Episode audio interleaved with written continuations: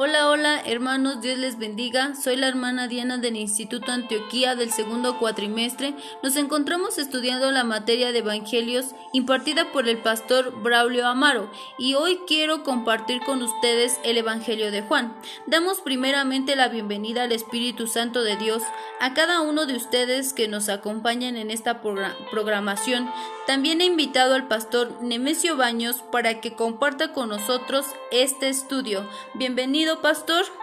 Dios les bendiga a todos, hermanos, que nos escuchan a través de este medio. Les enviamos un caluroso saludo y bueno, estamos aquí con la gracia de Dios eh, para poder contestar algunas preguntas. Que Dios sea el que nos esté ayudando. Bueno, pues sin más, comencemos. Eh, creo que es importante conocer quién es el escritor de Juan. Desde los tiempos de los padres de la Iglesia se considera que Juan, el discípulo amado, es el autor del cuarto Evangelio. ¿Nos puede hablar de Juan? ¿Quién era? ¿A qué se dedicaba? ¿Quién era su familia? Bien, bueno, pues el discípulo amado Juan, como lo conocemos, él tenía un oficio y él se dedicaba a, a pescar, era un pescador y eh, su familia, su papá nos dice la palabra del Señor que era Zebedeo y su mamá se llamaba María. Mejor conocida, yo creo que por muchos como Salomé. Y también era hermano de Jacobo, otro de los discípulos. Este apóstol era conocido quizá como el más íntimo de Cristo fue testigo de cosas maravillosas en el ministerio de Jesús. ¿Nos puede dar algunos ejemplos? Sí, él eh, era muy íntimo con Jesús y de hecho era, por eso se le llamaba el discípulo amado. Y efectivamente eh, él fue testigo de muchas, muchas maravillas, pero también él fue testigo de algunos otros que milagros que Jesús hizo que los demás discípulos no vieron. Y podemos ver a uno de ellos que fue cuando Jesús resucita a la hija de Jairo. ¿Por qué? Porque ahí estaba solamente él con otros dos discípulos más. Y, y él fue el que estuvo ahí y, y fue testigo de eso, ¿no?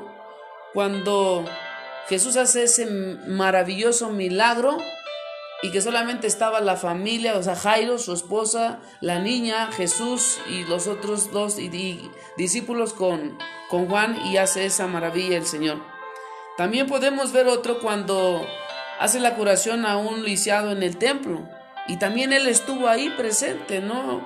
Eh, Juan, y fue testigo. Pero sobre todo uno de los que podemos decir que Juan fue testigo es cuando la crucifixión de Cristo. Ahí estaba y la palabra del Señor también nos dice que ahí estaba, ¿no? Ahí presente, lo vio. Y también en la resurrección, porque cuando Jesús resucita, bueno, pues también Él fue latente y vio ese milagro y lo percibió y lo vio. Entonces, estos milagros son trascendentes en el cual el discípulo amado Juan fue testigo de estas maravillas y otras muchas más. Qué gran privilegio tuvo Juan de poder ver los milagros de cerca. ¿Cuántos de nosotros quisiéramos verlo, no? Pero pues también somos bienaventurados porque al no ver esos milagros hemos creído que Jesús es el Hijo de Dios. Y también vemos, pastor, que el Señor Jesús en la amistad que tenía con Juan y también, bueno, con su hermano, les puso un sobrenombre. ¿Por qué fue esto? ¿Y cuál fue ese sobrenombre que Jesús les puso? Bueno, Jesús les puso a ellos los hijos del trueno, ¿no? Porque hubo una razón por la cual Jesús les puso este nombre a estos hermanos, a, a Juan. Y fue porque eran de un temperamento y carácter muy fuerte.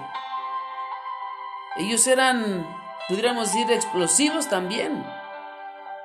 Y a través de todo eso, ellos eran, además de tener un espíritu vengativo, o sea, eso es lo que los llevaba, como que un espíritu vengativo contra los que no recibían el mensaje, ¿no? Como podríamos decir en este tiempo, hay veces que le compartimos a la gente y, de repente como que se enoja uno, como cuando no quieren hacer caso. Así ellos sentían eso. Y Jesús les puso los hijos del trueno, precisamente por su temperamento. Aquí encontramos algo verdadero y es que Dios escoge a quien Él quiere y también Él los capacita. No precisamente va a escoger a alguien con el temperamento tranquilo, no. También usa a los de los temperamentos fuertes, así como lo hizo con Juan. Y aquí encontramos eh, eh, que Juan explica tres importantes verdades acerca de Cristo. Sí, eh, Número uno podemos ver lo que es su deidad. La deidad de Dios. El segundo es su humanidad. Y la tercera pudiéramos decir su soberanía. Ahora quiero explicarles esto de la deidad, la humanidad y su soberanía. Si nosotros vemos en la carta de Primera de Juan, capítulo 1, en el verso 1 también lo que nos dice, lo que era de, desde el principio, lo que hemos oído, lo que hemos visto con nuestros ojos, lo que hemos contemplado y palparon nuestras manos tocante al verbo de vida. Y el verso 2 nos dice, porque la vida fue manifestada y la hemos visto y testificamos y os anunciamos la vida eterna, la cual estaba con el Padre y se nos manifestó. Entonces aquí podemos ver en este pasaje sobre esa verdad de Cristo, que Él, su deidad, pero también su humanidad, de que Jesús era 100% Dios, pero también en la humanidad, en la carne también lo estaba.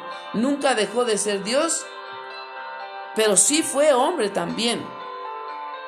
Y eso es lo que podemos ver en su deidad y su humanidad y sobre todo también en su soberanía, en esa soberanía que Dios tiene, en esa que pudiéramos decir nosotros como humanos no lo tenemos.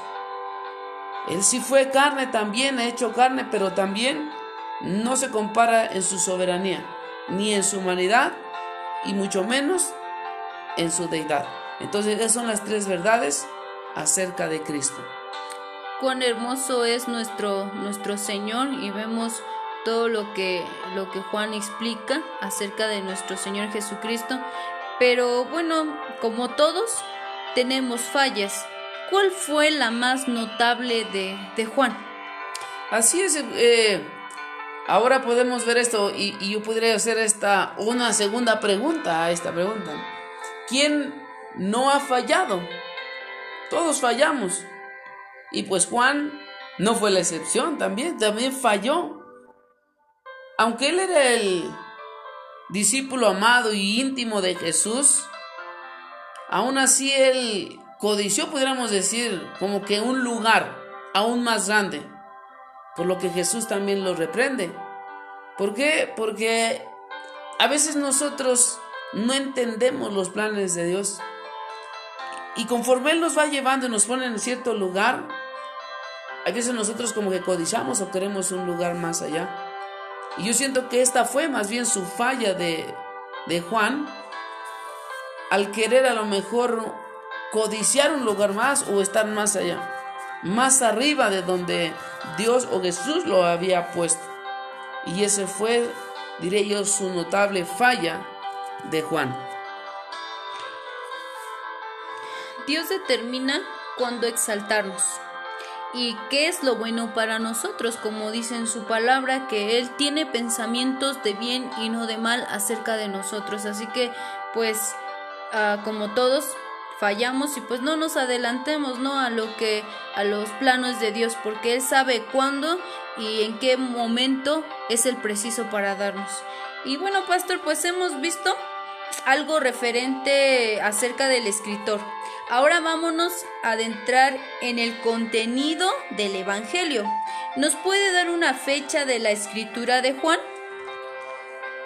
La fecha de la escritura de Juan lo vemos que es aproximadamente en los años 85 o 90 aproximadamente.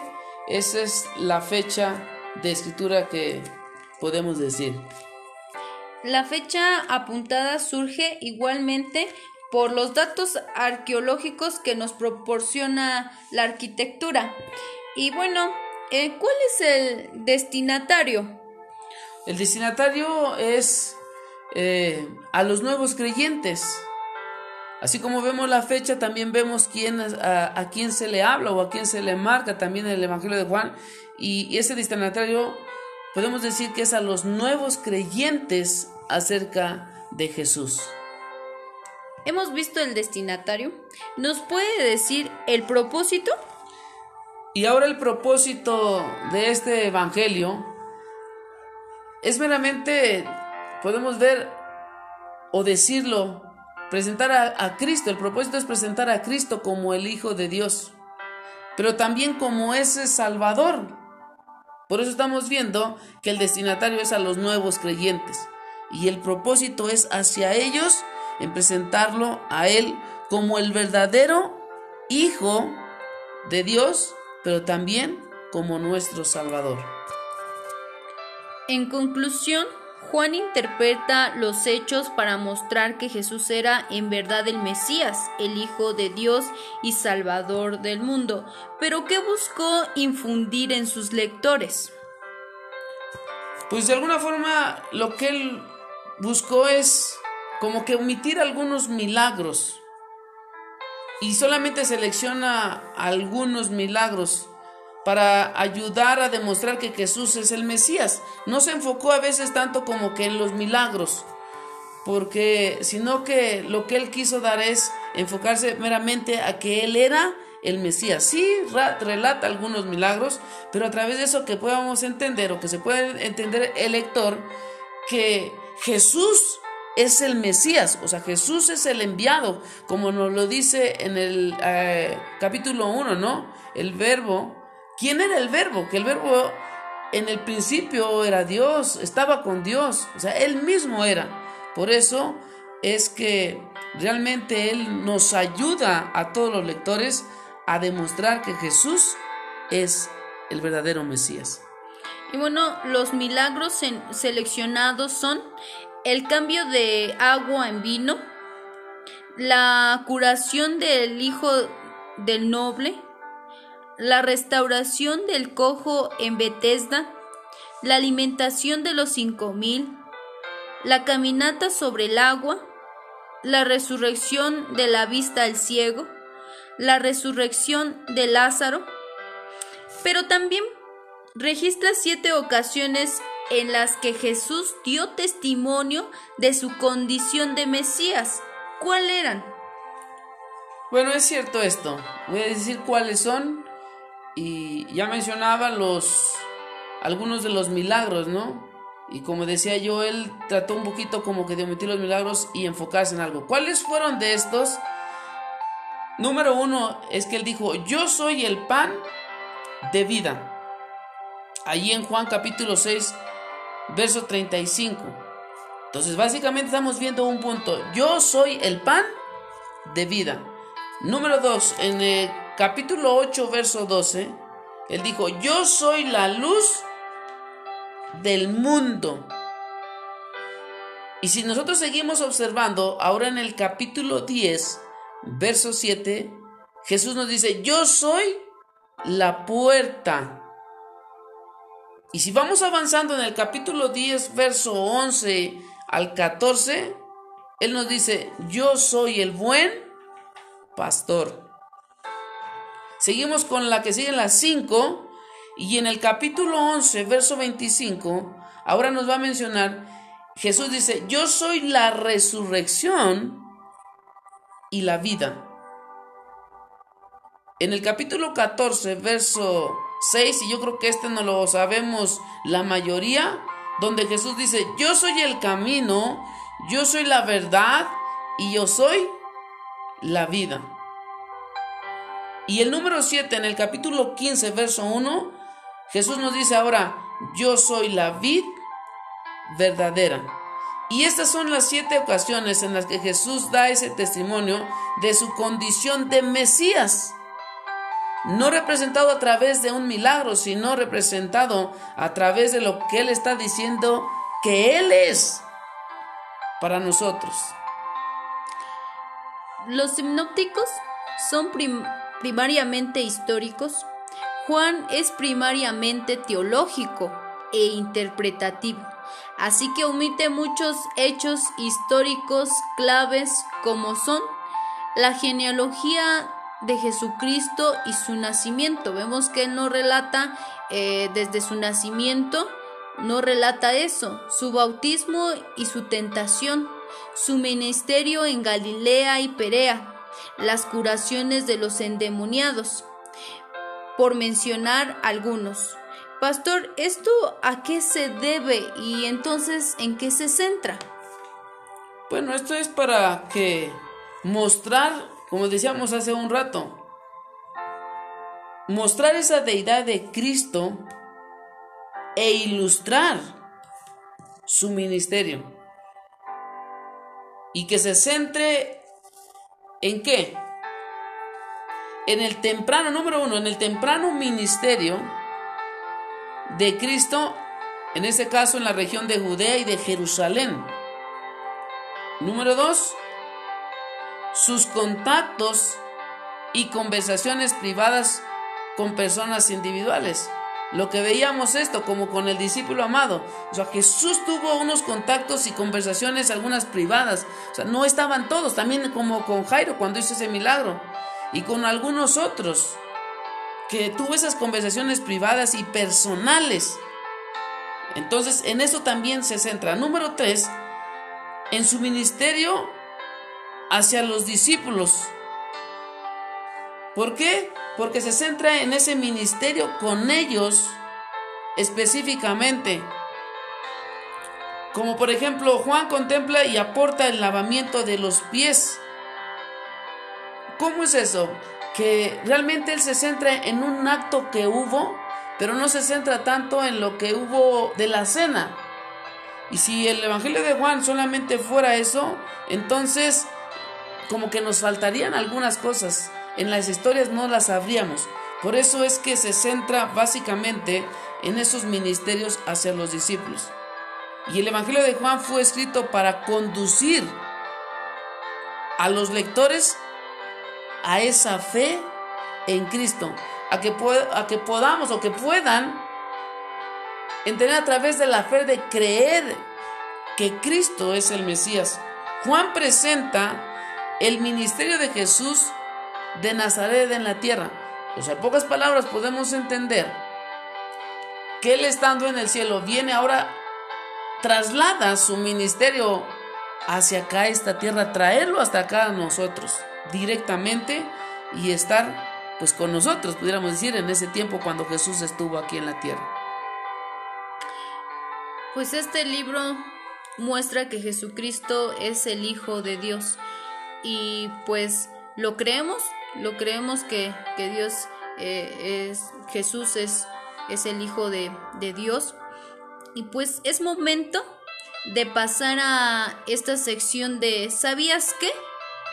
Y Juan tiene palabras claves. ¿Cuáles son, pastor? A lo que hemos estado hablando y lo que hemos estado manejando, ¿qué palabras pudiéramos manejar como esas claves? Yo podría yo mencionar esta principal de la que hemos estado hablando y que hemos hablado a través de la fe y la fe es creer. Esta palabra clave es de creer. Necesitamos creer. Y a través de creer, también la palabra, otra palabra clave es la vida. Como Jesús dijo, yo soy que la vida. Y otra es señal. Y por ejemplo, la señal, porque Él nos ha puesto esa señal, ¿no? Que Él es el Hijo de Dios. O sea, Dios viene y entonces en Jesús, y esa es una señal. Pero también de juzgar. ¿Por qué? Porque no que nosotros juzguemos a los demás, sino hay como que un juicio y de condenar. O sea, lo que van conlleva estas tres palabras. Juicio o condenar o juzgar. Y también la condenación. Pero también vemos el testimonio y en este testimonio es que tenemos un testimonio de que Jesús es el Hijo de Dios y que Él es la vida y que Él mismo nos testifica esa verdad y que es verdadero, que es veraz, que Él verdaderamente es rey y que Él vino para salvar a toda la humanidad. Bien, ¿sabías que el Evangelio de Juan hay personajes que trascienden en la vida de Jesús? Yo creo que como en todos los evangelios, sí, también aquí hay unos personajes que trascienden. Podríamos mencionar algunos. Y uno de ellos es Felipe, el, el apóstol. Pero, ¿por qué lo podríamos mencionar a Felipe? Qué maravilloso pudiéramos decir que tiene Felipe. Y a lo mejor no es de que tenga algo maravilloso, sino que él llevó a Natanael, o sea, él le compartió. Diríamos, él se lo ganó, él le predicó. Y ese es un personaje en el cual pues, se tiene que hablar porque él le habló a Natanael y lo llevó a Cristo. Pero también podemos ver otra parte así como que un poquito media contraria y pudiéramos hablar de Marta, la hermana de Lázaro. Mejor conocida por afanarse en los quehaceres, como Jesús se lo dijo, ¿no, pastor? Así es. ¿Por qué? Porque aquí vemos la diferencia entre Felipe y Marta, ¿no? O sea, Marta no decía que no, pero tampoco decía el sí en todo. Y Felipe compartía, Natanael, o sea, recibió eso. Pero también vemos, por ejemplo, ahora su hermana, eh, María, hermana de Lázaro, que ella ungió a Jesús con ese perfume de gran precio, ¿no? Ahora podemos ver que también eh, ella dio pues todo y estaba convencida ya completamente y, lo recibía. También nos dice la palabra que escuchaba, ¿no? No fue como su hermana Marta que medio escuchaba, pero medio hacía también los quehaceres, se preocupaba más de los quehaceres, pero pues María no, ella seguía escuchando a eso.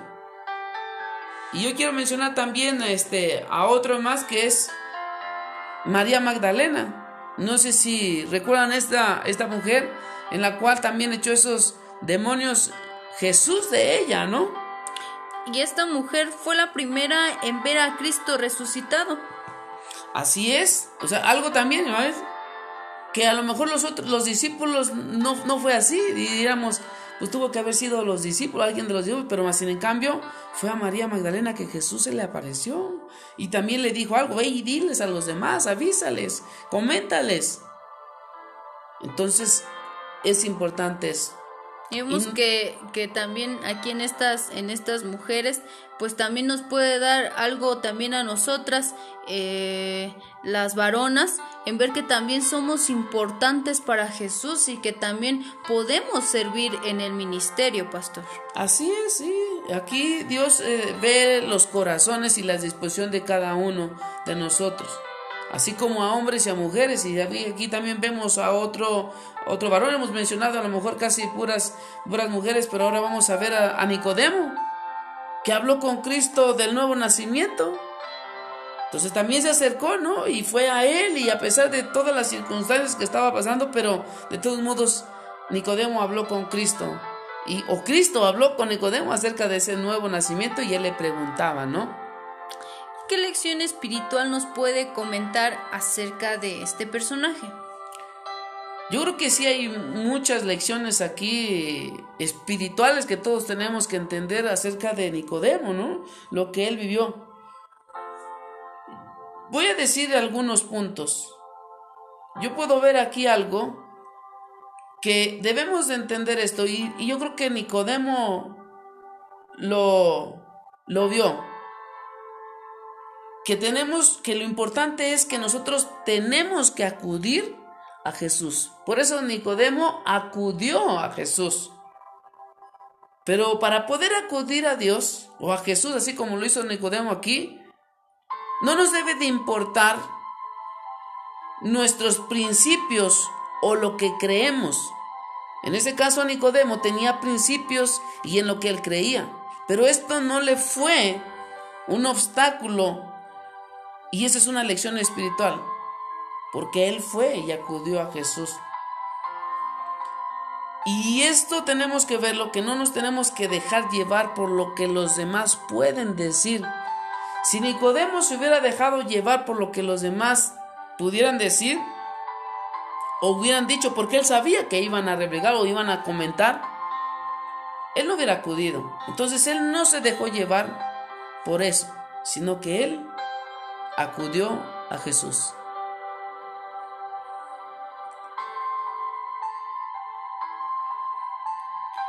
Vemos al último personaje que es Tomás y es este apóstol que dudó de la resurrección. Sí, o sea, Tomás eh, dudó, ¿no? Pero pues él también eh, tuvo que ver algunas cosas ahí.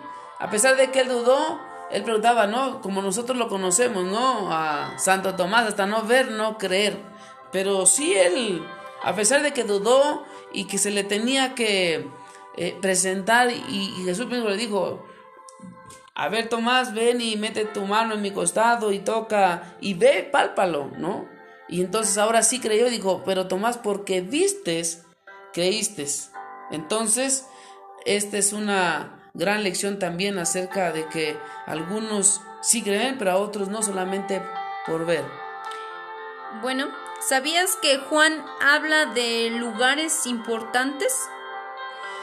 Sí, eh, yo creo que también vemos los lugares importantes. Ya que hemos visto a esos personajes, a lo mejor también importantes, también vamos a ver estos lugares. Y voy a mencionar algunos y, como el de Jerusalén.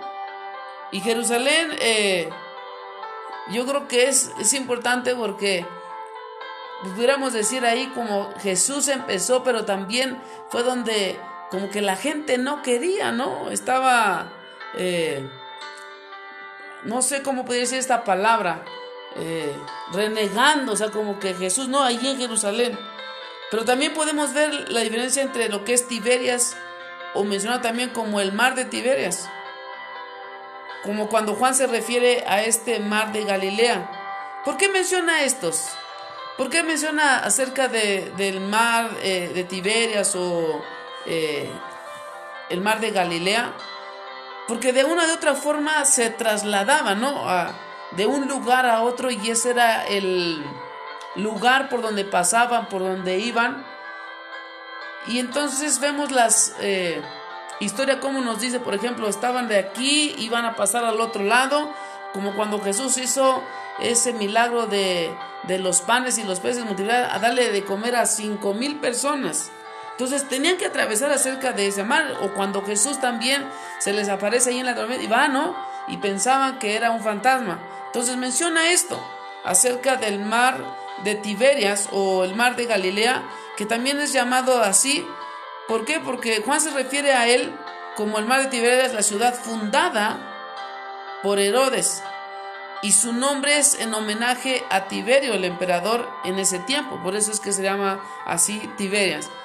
Y podemos entender todo esto, que son estos lugares claves eh, y que es importante mencionarlos. Sí, pastor, yo creo que todo todo es importante y todo pues nos deja algo nuevo que aprender y vamos con la siguiente. ¿Sabías que Juan presenta a Jesús como hombre?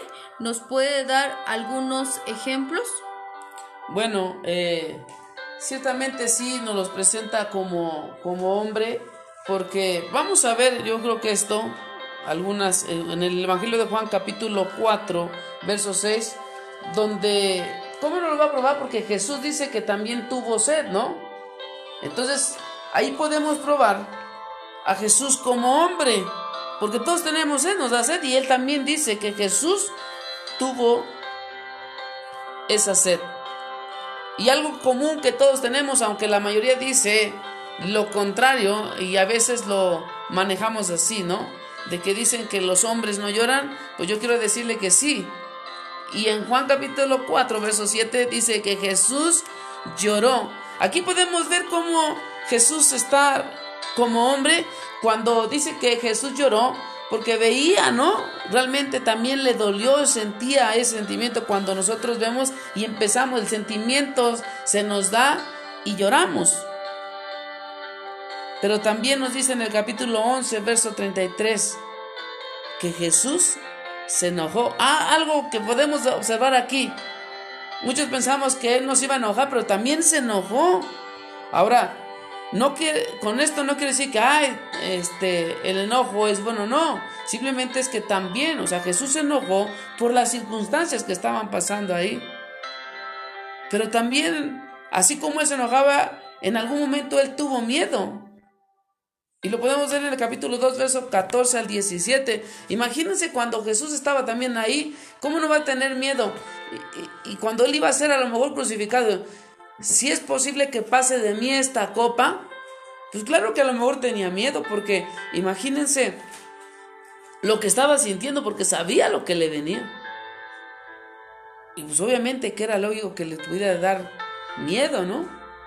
Entonces, estas son las partes que podemos ver que Jesús, como hombre, lo que todos sentimos en este tiempo, como hombres, como carnes y mujeres también. Pues sí, sí vemos que, que Jesús pues realmente fue hombre y nosotros también eh, podemos eh, compararnos un poco con él acerca de todo lo que nos pasa porque también él, él lo pasó. Y bueno, ¿sabías que eh, Juan tiene un versículo más conocido? ¿No lo puede mencionar, pastor? Bueno, este versículo yo creo que todos lo deberíamos de saber, porque yo creo que por muchos años es el que hemos usado, ocupado para toda la humanidad, inclusive para nosotros en algún momento lo ocuparon y lo seguiremos ocupando. Y yo creo que ese versículo o ese pasaje conocido es el de San Juan 3:16.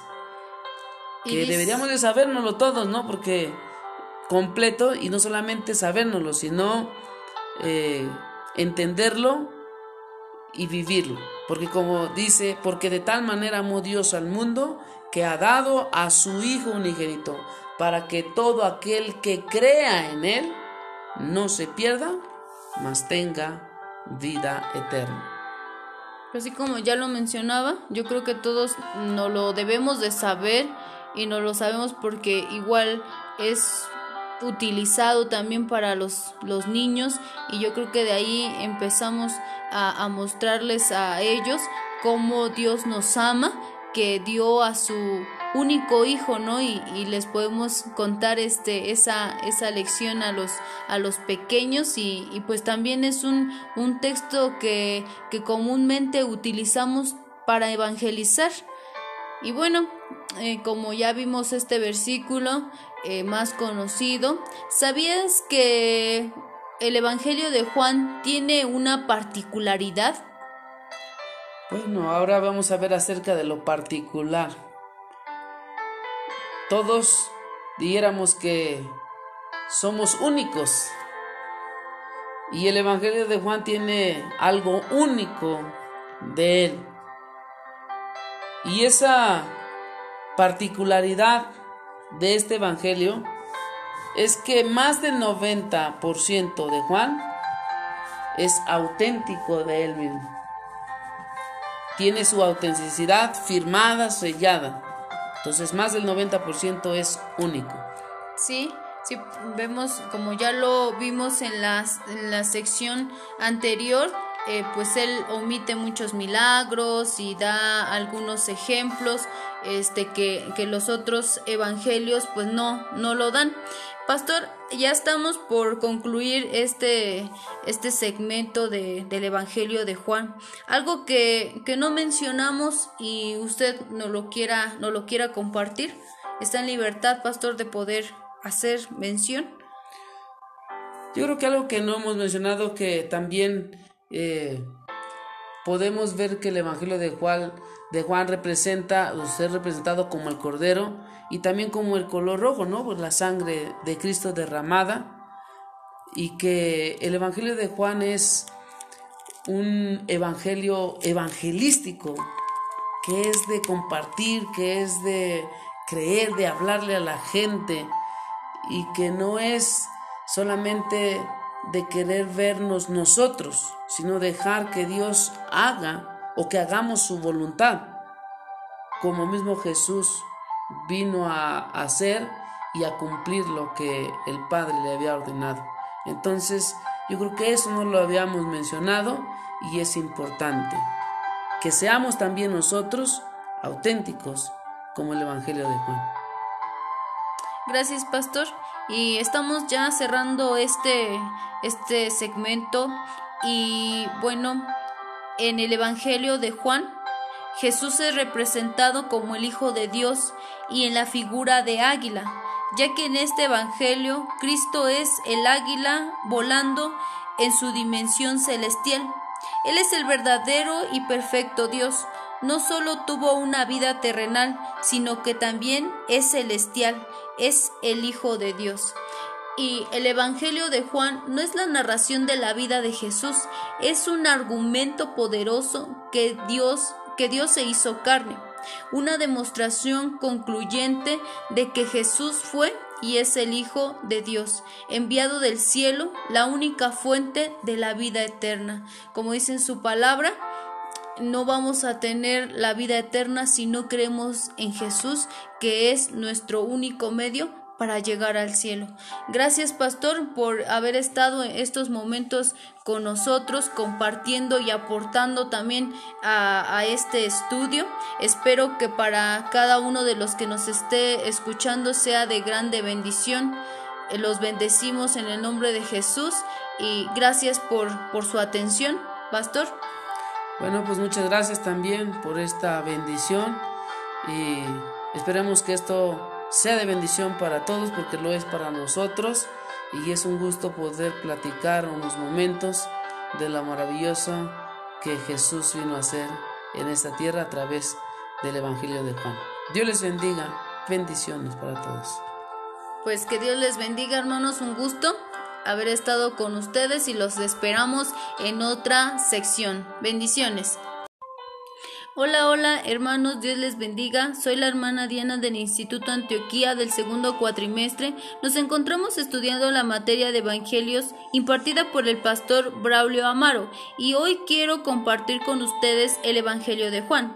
Damos primeramente la bienvenida al Espíritu Santo de Dios a cada uno de ustedes que nos acompañan en esta programación.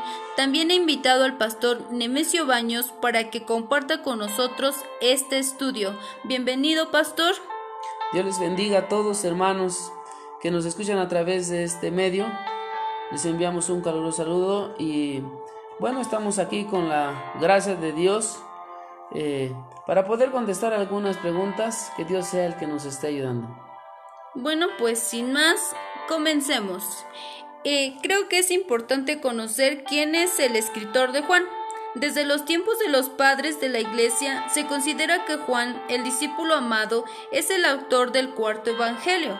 ¿Nos puede hablar de Juan? ¿Quién era? ¿A qué se dedicaba? ¿Quién era su familia? Bien, bueno, pues el discípulo amado Juan, como lo conocemos, él tenía un oficio y él se dedicaba a, pescar, era un pescador y eh, su familia, su papá nos dice la palabra del Señor que era Zebedeo y su mamá se llamaba María. Mejor conocida, yo creo que por muchos como Salomé. Y también era hermano de Jacobo, otro de los discípulos. Este apóstol era conocido quizá como el más íntimo de Cristo. Fue testigo de cosas maravillosas en el ministerio de Jesús. ¿Nos puede dar algunos ejemplos? Sí, él eh, era muy íntimo con Jesús y de hecho era, por eso se le llamaba el discípulo amado. Y efectivamente eh, él fue testigo de, muchas, muchas maravillas, pero también él fue testigo de algunos otros que milagros que Jesús hizo que los demás discípulos no vieron. Y podemos ver uno de ellos que fue cuando Jesús resucita a la hija de Jairo. ¿Por qué? Porque ahí estaba solamente él con otros dos discípulos más. Y, y él fue el que estuvo ahí y, y fue testigo de eso, ¿no? Cuando Jesús hace ese maravilloso milagro y que solamente estaba la familia, o sea, Jairo, su esposa, la niña, Jesús y los otros dos discípulos con, con Juan y hace esa maravilla el Señor. También podemos ver otro cuando hace la curación a un lisiado en el templo. Y también él estuvo ahí presente, ¿no? Eh, Juan, y fue testigo. Pero sobre todo uno de los que podemos decir que Juan fue testigo es cuando la crucifixión de Cristo, ahí estaba, y la palabra del Señor también nos dice que ahí estaba, ¿no? Ahí presente, lo vio. Y también en la resurrección, porque cuando Jesús resucita, bueno, pues también Él fue latente y vio ese milagro y lo percibió y lo vio. Entonces, estos milagros son trascendentes en el cual el discípulo amado Juan fue testigo de estas maravillas y otras muchas más. Qué gran privilegio tuvo Juan de poder ver los milagros de cerca. todos de nosotros quisiéramos verlo, ¿no? Pero pues también somos bienaventurados porque al no ver esos milagros hemos creído que Jesús es el Hijo de Dios. Y también vemos, pastor, que el Señor Jesús en la amistad que tenía con Juan y también, bueno, con su hermano, les puso un sobrenombre. ¿Por qué fue esto? ¿Y cuál fue ese sobrenombre que Jesús les puso? Bueno, Jesús les puso a ellos los hijos del trueno, ¿no? Porque hubo una razón por la cual Jesús les puso este nombre a estos hermanos, a, a Juan. Y fue porque eran de un temperamento y carácter muy fuerte. Ellos eran, pudiéramos decir, explosivos también. Y a través de todo eso, ellos eran, además de tener un espíritu vengativo, o sea, eso es lo que los llevaba, como que un espíritu vengativo contra los que no recibían el mensaje, ¿no?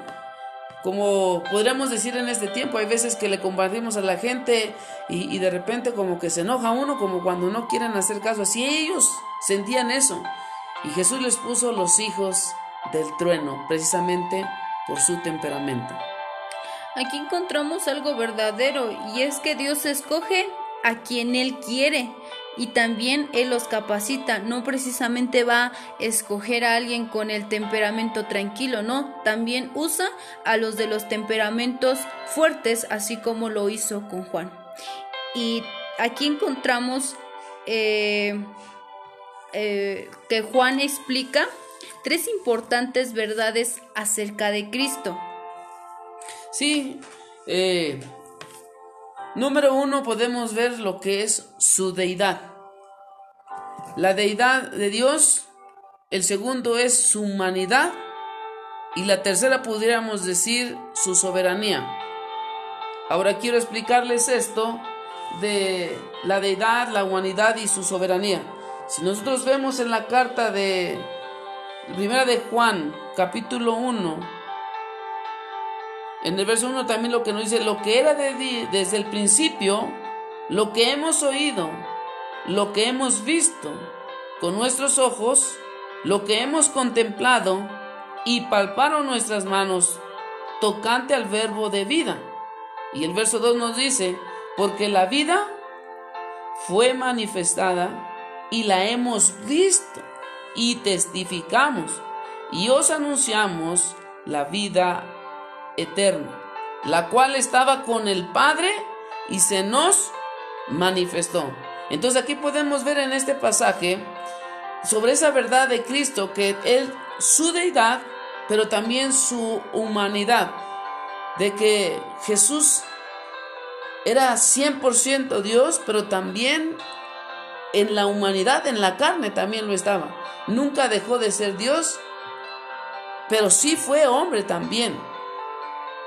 Y eso es lo que podemos ver en su deidad y su humanidad, y sobre todo también en su soberanía, en esa soberanía que Dios tiene, en esa que pudiéramos decir nosotros como humanos no lo tenemos.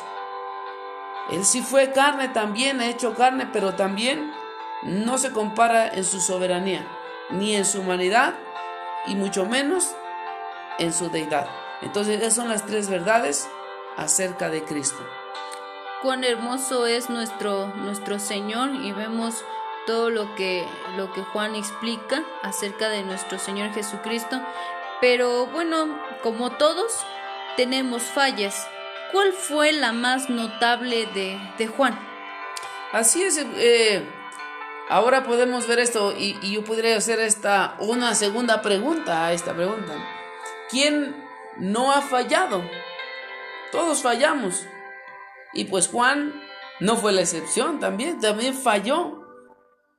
Aunque él era el discípulo amado y íntimo de Jesús, aún así él codició, pudiéramos decir, como que un lugar aún más grande, por lo que Jesús también lo reprende.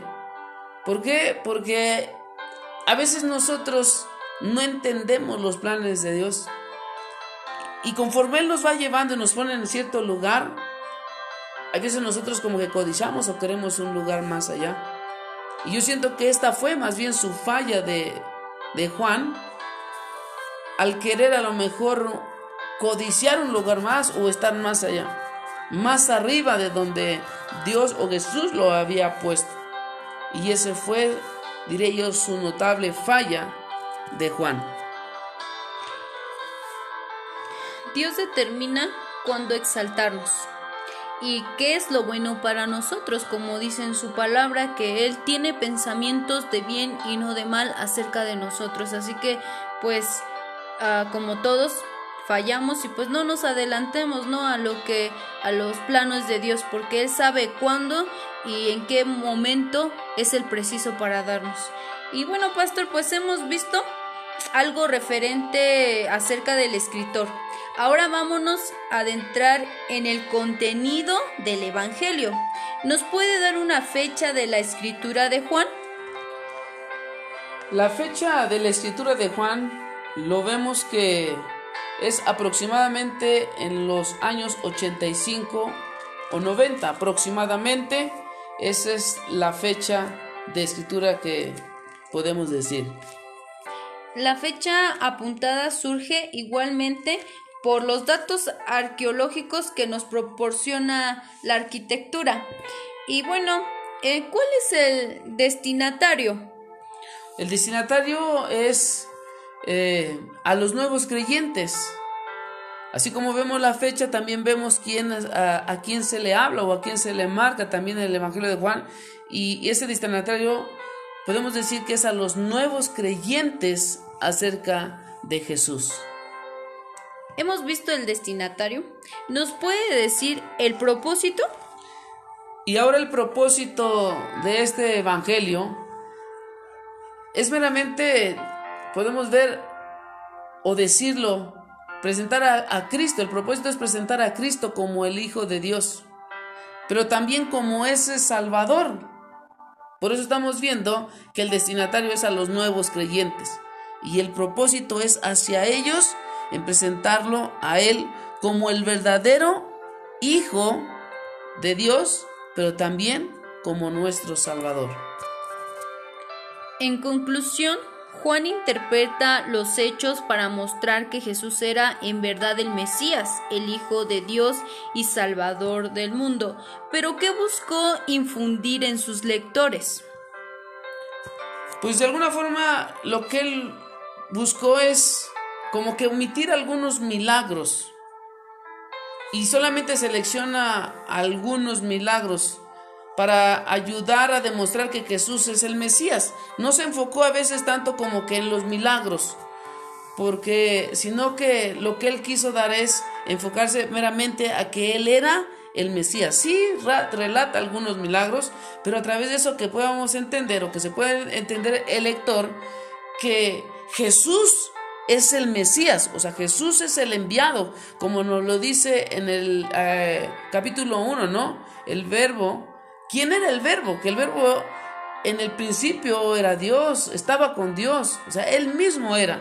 Por eso es que realmente Él nos ayuda a todos los lectores a demostrar que Jesús es el verdadero Mesías. Y bueno, los milagros seleccionados son el cambio de agua en vino, la curación del hijo del noble, la restauración del cojo en Bethesda, la alimentación de los cinco mil, la caminata sobre el agua, la resurrección de la vista al ciego, la resurrección de Lázaro, pero también registra siete ocasiones en las que Jesús dio testimonio de su condición de Mesías. ¿Cuáles eran? Bueno, es cierto esto. Voy a decir cuáles son y ya mencionaba los algunos de los milagros, ¿no? Y como decía yo, él trató un poquito como que de omitir los milagros y enfocarse en algo. ¿Cuáles fueron de estos? Número uno es que él dijo, yo soy el pan de vida. Allí en Juan capítulo 6, verso 35. Entonces básicamente estamos viendo un punto. Yo soy el pan de vida. Número dos, en el capítulo 8, verso 12, él dijo, yo soy la luz del mundo. Y si nosotros seguimos observando, ahora en el capítulo 10, verso 7, Jesús nos dice, yo soy la puerta. Y si vamos avanzando en el capítulo 10, verso 11 al 14, Él nos dice, yo soy el buen pastor. Seguimos con la que sigue en las 5 y en el capítulo 11, verso 25, ahora nos va a mencionar, Jesús dice, yo soy la resurrección y la vida. En el capítulo 14, verso 6, y yo creo que este no lo sabemos la mayoría, donde Jesús dice, yo soy el camino, yo soy la verdad y yo soy la vida. Y el número 7 en el capítulo 15, verso 1, Jesús nos dice ahora, yo soy la vid verdadera.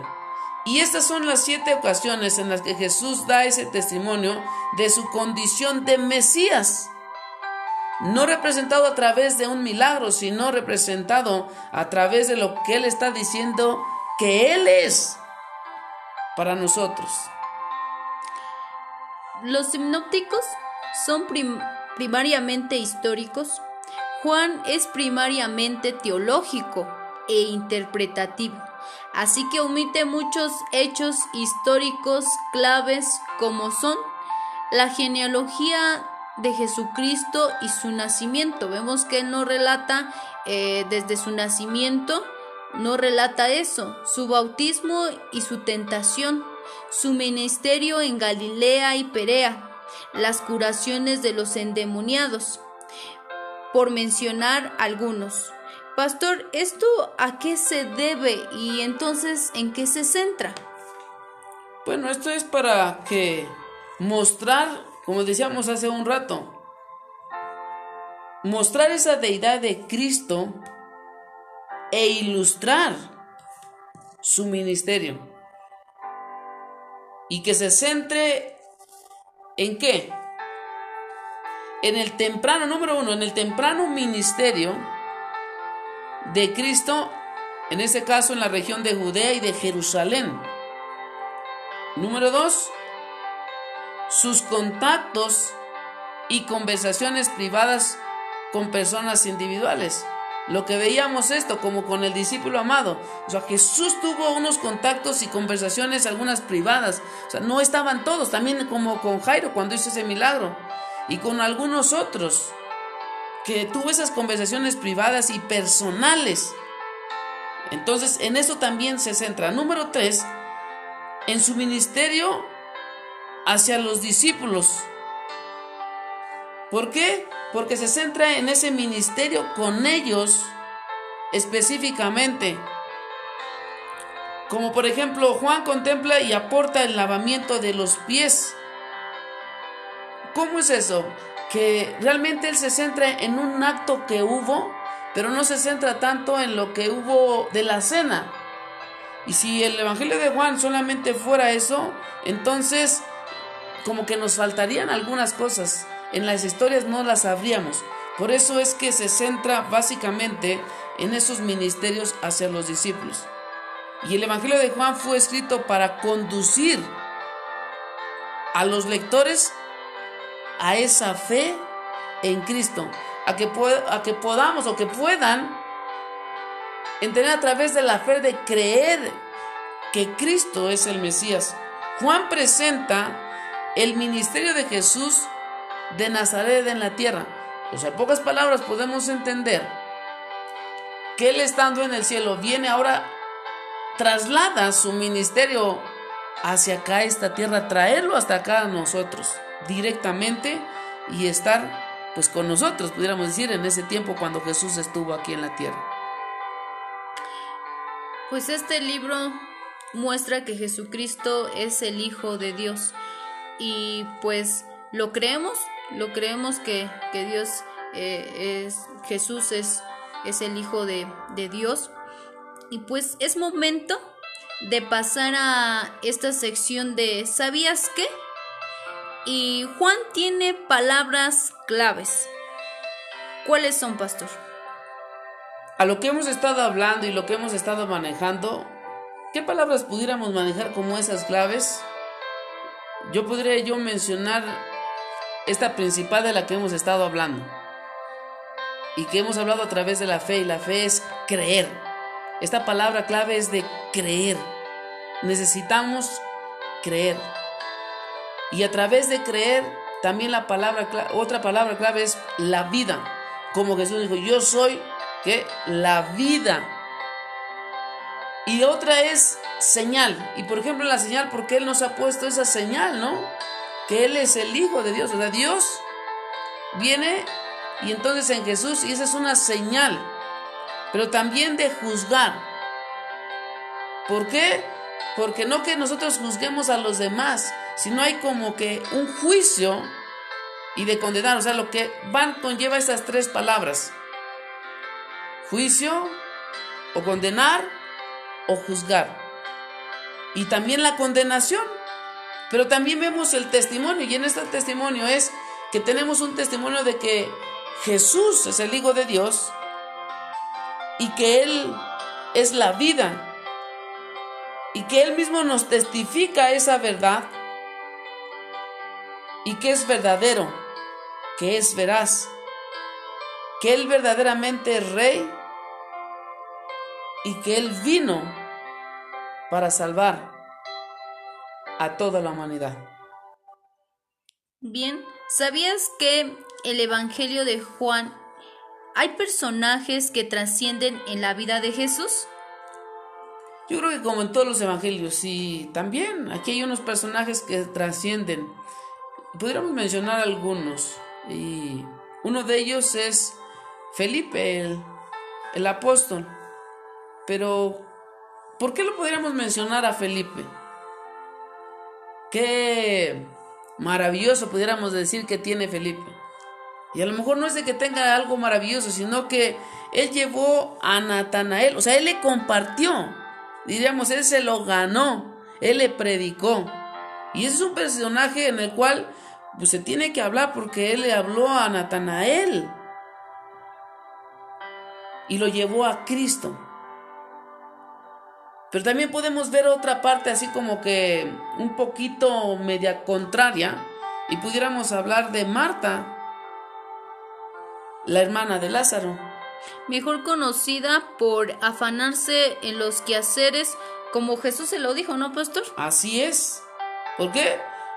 Porque aquí vemos la diferencia entre Felipe y Marta, ¿no? O sea, Marta no decía que no, pero tampoco decía el sí en todo.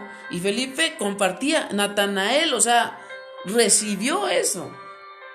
Pero también vemos, por ejemplo, ahora su hermana, eh, María, hermana de Lázaro, que ella ungió a Jesús con ese perfume de gran precio, ¿no?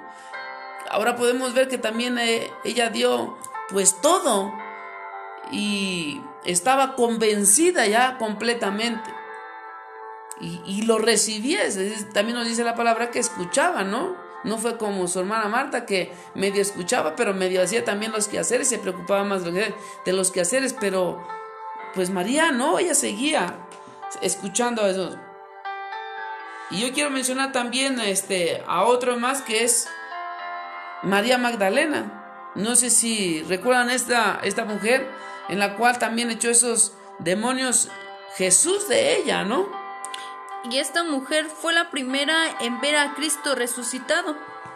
Así es. O sea, algo también, ¿no? Que a lo mejor los otros, los discípulos no, no fue así. Diríamos, pues tuvo que haber sido los discípulos, alguien de los discípulos, pero más en cambio fue a María Magdalena que Jesús se le apareció y también le dijo algo, ve y diles a los demás, avísales, coméntales. Entonces es importante eso.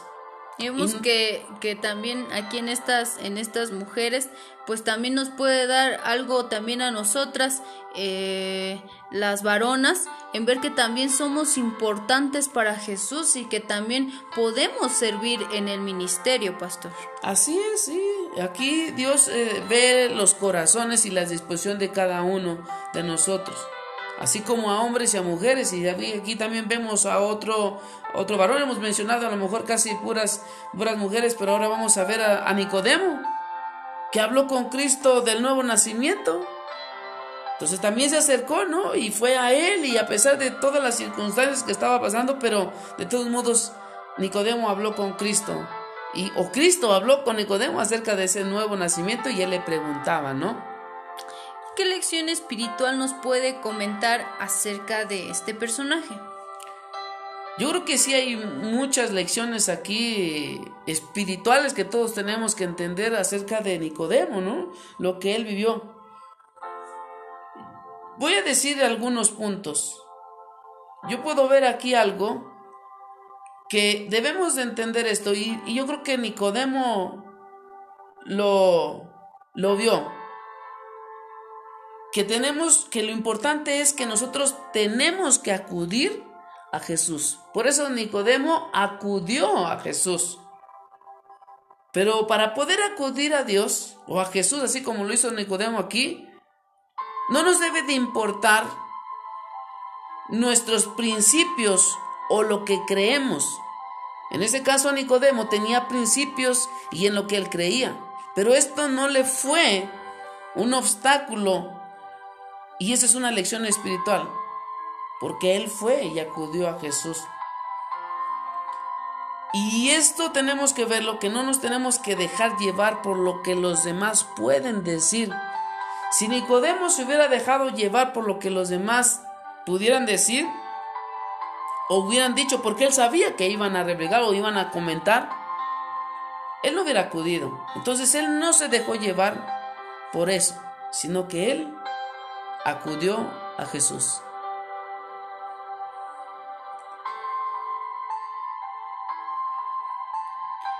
Vemos al último personaje que es Tomás y es este apóstol que dudó de la resurrección.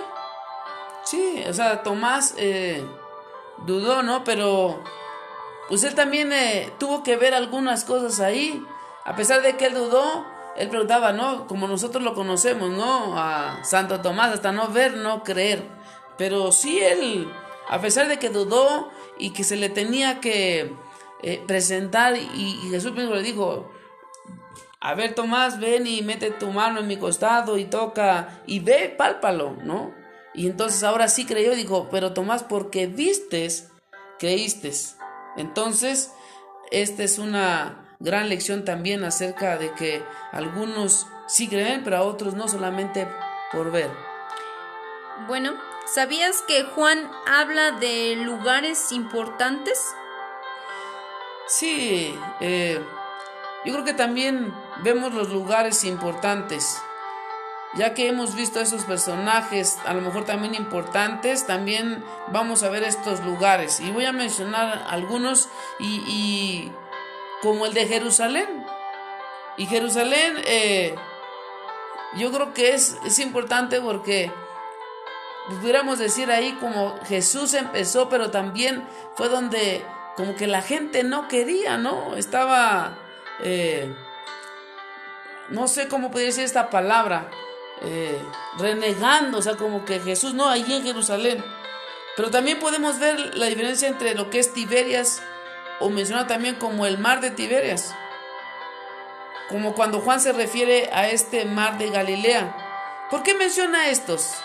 ¿Por qué menciona acerca de, del mar eh, de Tiberias o eh, el mar de Galilea? Porque de una de otra forma se trasladaba, ¿no? de un lugar a otro y ese era el lugar por donde pasaban, por donde iban. Y entonces vemos las eh, historias como nos dice, por ejemplo, estaban de aquí, iban a pasar al otro lado, como cuando Jesús hizo ese milagro de, de los panes y los peces multiplicar, a darle de comer a cinco mil personas. Entonces tenían que atravesar acerca de ese mar, o cuando Jesús también se les aparece ahí en la tormenta y van, ¿no? Y pensaban que era un fantasma. Entonces menciona esto acerca del mar de Tiberias o el mar de Galilea, que también es llamado así. ¿Por qué? Porque Juan se refiere a él como el mar de Tiberias, la ciudad fundada por Herodes y su nombre es en homenaje a Tiberio, el emperador en ese tiempo. Por eso es que se llama así Tiberias. Y podemos entender todo esto, que son estos lugares claves eh, y que es importante mencionarlos. Sí, pastor, yo creo que todo, todo es importante y todo pues nos deja algo nuevo que aprender. Y vamos con la siguiente. ¿Sabías que Juan presenta a Jesús como hombre. ¿Nos puede dar algunos ejemplos? Bueno, eh, ciertamente sí nos los presenta como, como hombre, porque vamos a ver, yo creo que esto, algunas, en el Evangelio de Juan capítulo 4, verso 6, donde, ¿cómo no lo va a probar? Porque Jesús dice que también tuvo sed, ¿no? Entonces, ahí podemos probar a Jesús como hombre, porque todos tenemos sed, nos da sed, y él también dice que Jesús tuvo esa sed. Y algo común que todos tenemos, aunque la mayoría dice lo contrario, y a veces lo manejamos así, ¿no? De que dicen que los hombres no lloran, pues yo quiero decirle que sí. Y en Juan capítulo 4, verso 7 dice que Jesús lloró. Aquí podemos ver cómo Jesús está como hombre cuando dice que Jesús lloró porque veía, ¿no? Realmente también le dolió, sentía ese sentimiento cuando nosotros vemos y empezamos, el sentimiento se nos da y lloramos. Pero también nos dice en el capítulo 11, verso 33, que Jesús se enojó. Ah, algo que podemos observar aquí. Muchos pensamos que Él nos iba a enojar, pero también se enojó. Ahora, no con esto no quiere decir que ay, este, el enojo es bueno, no. Simplemente es que también, o sea, Jesús se enojó por las circunstancias que estaban pasando ahí. Pero también, así como él se enojaba, en algún momento él tuvo miedo. Y lo podemos ver en el capítulo 2, verso 14 al 17. Imagínense cuando Jesús estaba también ahí, ¿cómo no va a tener miedo? Y, cuando él iba a ser a lo mejor crucificado, si es posible que pase de mí esta copa, pues claro que a lo mejor tenía miedo, porque imagínense lo que estaba sintiendo, porque sabía lo que le venía. Y pues obviamente que era lógico que le pudiera dar miedo, ¿no? Entonces, estas son las partes que podemos ver que Jesús, como hombre, lo que todos sentimos en este tiempo, como hombres, como carnes y mujeres también. Pues sí, sí vemos que, que Jesús pues realmente fue hombre y nosotros también eh, podemos eh, compararnos un poco con él acerca de todo lo que nos pasa porque también él, él lo pasó. Y bueno, ¿sabías que eh, Juan tiene un versículo más conocido? ¿No lo puede mencionar, pastor? Bueno, este versículo yo creo que todos lo deberíamos de saber, porque yo creo que por muchos años es el que hemos usado, ocupado para toda la humanidad, inclusive para nosotros en algún momento lo ocuparon y lo seguiremos ocupando. Y yo creo que ese versículo o ese pasaje conocido es el de San Juan 3:16. Que deberíamos de sabérnoslo todos, ¿no? Porque completo y no solamente sabérnoslo, sino eh, entenderlo y vivirlo. Porque como dice, porque de tal manera amó Dios al mundo que ha dado a su Hijo unigénito, para que todo aquel que crea en Él no se pierda, mas tenga vida eterna. Así como ya lo mencionaba, yo creo que todos no lo debemos de saber y no lo sabemos porque igual es utilizado también para los, los niños y yo creo que de ahí empezamos a, a mostrarles a ellos cómo Dios nos ama, que dio a su único hijo, ¿no? Y, les podemos contar este, esa, esa lección a los, a los pequeños y, pues también es un, un texto que, que comúnmente utilizamos para evangelizar.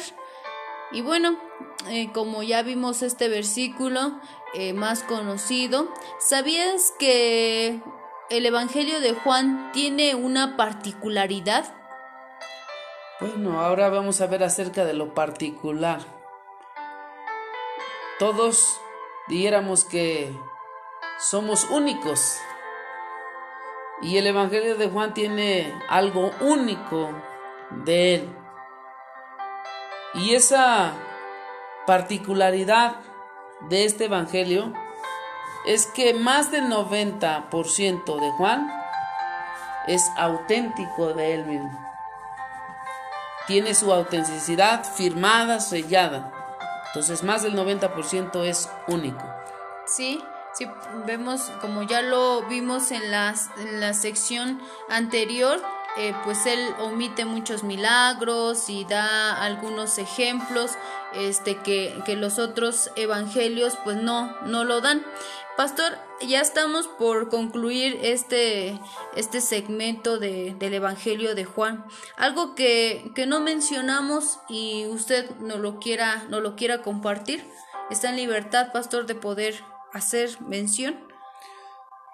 Yo creo que algo que no hemos mencionado que también eh, podemos ver que el Evangelio de Juan, de Juan representa, o ser representado como el Cordero y también como el color rojo, ¿no? Pues la sangre de Cristo derramada y que el Evangelio de Juan es un evangelio evangelístico, que es de compartir, que es de creer, de hablarle a la gente y que no es solamente de querer vernos nosotros, sino dejar que Dios haga o que hagamos su voluntad, como mismo Jesús vino a hacer y a cumplir lo que el Padre le había ordenado. Entonces, yo creo que eso no lo habíamos mencionado y es importante, que seamos también nosotros auténticos como el Evangelio de Juan. Gracias, pastor. Y estamos ya cerrando este, este segmento. Y bueno, en el Evangelio de Juan, Jesús es representado como el Hijo de Dios y en la figura de águila, ya que en este Evangelio Cristo es el águila volando en su dimensión celestial. Él es el verdadero y perfecto Dios. No solo tuvo una vida terrenal, sino que también es celestial es el Hijo de Dios. Y el Evangelio de Juan no es la narración de la vida de Jesús, es un argumento poderoso que Dios, que Dios se hizo carne, una demostración concluyente de que Jesús fue y es el Hijo de Dios, enviado del cielo, la única fuente de la vida eterna. Como dice en su palabra, no vamos a tener la vida eterna si no creemos en Jesús, que es nuestro único medio para llegar al cielo. Gracias, pastor, por haber estado en estos momentos con nosotros, compartiendo y aportando también a, este estudio. Espero que para cada uno de los que nos esté escuchando sea de grande bendición. eh, los bendecimos en el nombre de Jesús y gracias por, por su atención, pastor. Bueno, pues muchas gracias también por esta bendición y esperemos que esto sea de bendición para todos porque lo es para nosotros y es un gusto poder platicar unos momentos de la maravillosa que Jesús vino a hacer en esta tierra a través del Evangelio de Juan. Dios les bendiga, bendiciones para todos. Pues que Dios les bendiga hermanos, un gusto haber estado con ustedes y los esperamos en otra sección. Bendiciones.